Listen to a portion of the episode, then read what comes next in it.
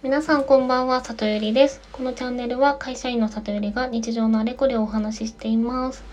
さて、今日はですね、あのーずっと直接会いたかった子に会えてすっごい素敵な時間を過ごせて、ほっこり、ニコニコ、上機嫌でお送りしてます。飲んでます。はい。ね、今日はですね、お話ししようと思ったのが、感情か機能か考えた方が良いかも話すときにっていう話です。でえっとですねまあふとちょっとある人の配信とかを聞いたりあとあの知り合いと喋っていてちょっと思ったことがあったのでこのテーマにしました。でそもそもなんですけど、まあ私感情の話よくするんですが、あの、感情とか分析するのがすごい興味がある分野で、今ちょうどその EQ っていうところがテーマの本を読んでます。EQ って知ってますかね？あの、感情知性と呼ばれ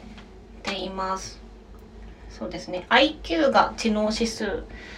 なので EQ でまあ心の知能指数とも呼ばれている感じですね。まあ、ざっくり言うとその自分の感情とか周りの感情とかをきちんと受け止めたりマネジメントしてより良いチームを作れるようになるよねっていう感じなのかな。うん。ちょっと難しいけど はいでえっとですね今日話したいのがあのあるある時に私去年からダイビングを始めてあのダイビングがすごい楽しくってえこの前行ってきたんですけどっていう話をですねある人にしてたんですね。で私はそのどんなにこう海の深い中が気持ちよくって泳ぐのが楽しくってっていう話をしたかったんですけどその人からはあのそれって何メートル潜るの？とかそれってどのくらいのなんだ時間海の中入れられる入れ入れれるの？とか機材ってどのくらい重いの？とかあの買ったらいくらくらいすんの？とかそういう質問しか来なくってあこの人には分かってもらえないからこれ以上話さなくていいやっていう風に なったことがありました。でそれは そこのギャップって何かというと私は自分が感じた感情を話したくて共有したかった分かってもらいたかったんですけど向こうは感情軸じゃなくて機能軸ですよねそのどれだけその定量的な情報を確認してる感じですかね。うん、でそこでギャップがあると話が噛み合わなかったり分かってもらえないいなってなっちゃったりするよなっていう結構分かりやすい例だなってその話をしながら思ってました。でそのこのギャップってあのあんまり女性だから男性だからって分けたく分けるのはあんまり適切じゃないかもしれないですけど女性の方が感情の話をしたい欲求が高くて男性の方がその機能とか定量的な話をしたい傾向が多いんじゃないかなっていうふうになんとなく思ったりしています。なのであのーこうなんていうのかなこうカップルでもあのーこうこういうことで悩んでてって例えば女の子が言ってあのそれは論理的に考えたらこうこうこうだからこういう解決策を取ったらいいのではないでしょうかってこう彼氏が言っちゃうみたいな。いいんじゃないって言っちゃうみたいな。でまあそうそういう答えを求めてなかったみたいな。彼女。みたいな。会話のやり取りって結構ある気がするんですけどそこが噛み合わないのはお互いがその感情軸で話してる人と機能軸で話してる人がいるからなんじゃないかなっていうふうに思います。はい、で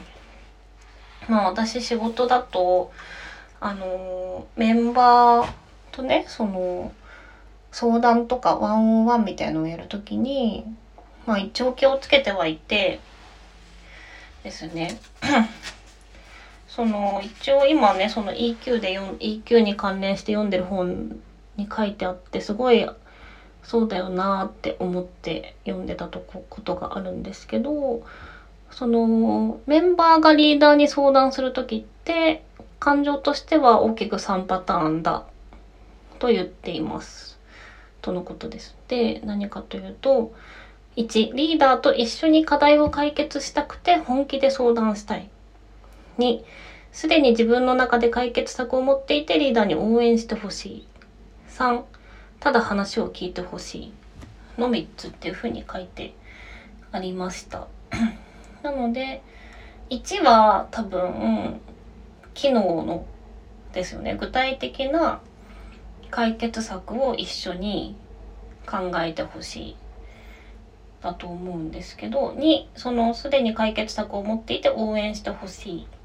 いいんじゃない？ってことですよね。いいと思うよ。応援するよっていうことが必要。それは多分感情の軸ですよね。で3ただただ話を聞いてほしい。も多分共感とかを求めてる方なのかなと思うので。うん。まあなので特にやっぱり若手とか女の子だった場合にはまずそのどうしたらいいですかとかこれで悩んでるんですけどって言われた時にあのそれは大変だったねとかそれは辛かったねそれは頑張ってるねって言ったりしてます。うん。そうですね。まあ、解決策を持っていてリーダーに応援してほしいのパターンの場合も、うん。いいんじゃない？自信持って大丈夫だよとか、かな。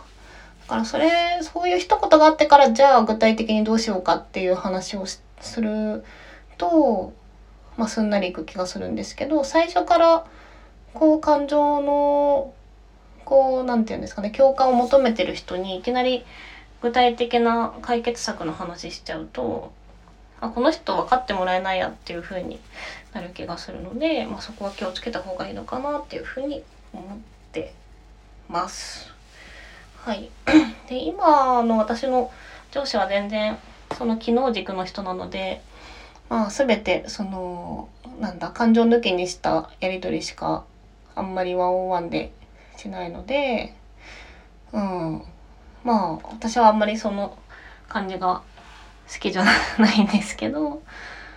そうですねそんなことを考えながら仕事をしていたりしますというご紹介でした。はい。なのでまあそうですね話す時に今この人は共感してほしいのかとか感情を分かってほしいのかっていう軸なのかその機能軸そのそれがどのくらい役に立つとかどのくらいの量どのくらいの大きさどのくらいの範囲に影響があるみたいな話をしたいのかっていうのを分けて接するといいのかもしれません。はい。では今日も最後まで聞いていただきありがとうございました。また遊びに来てもらえたら嬉しいです。じゃあまたね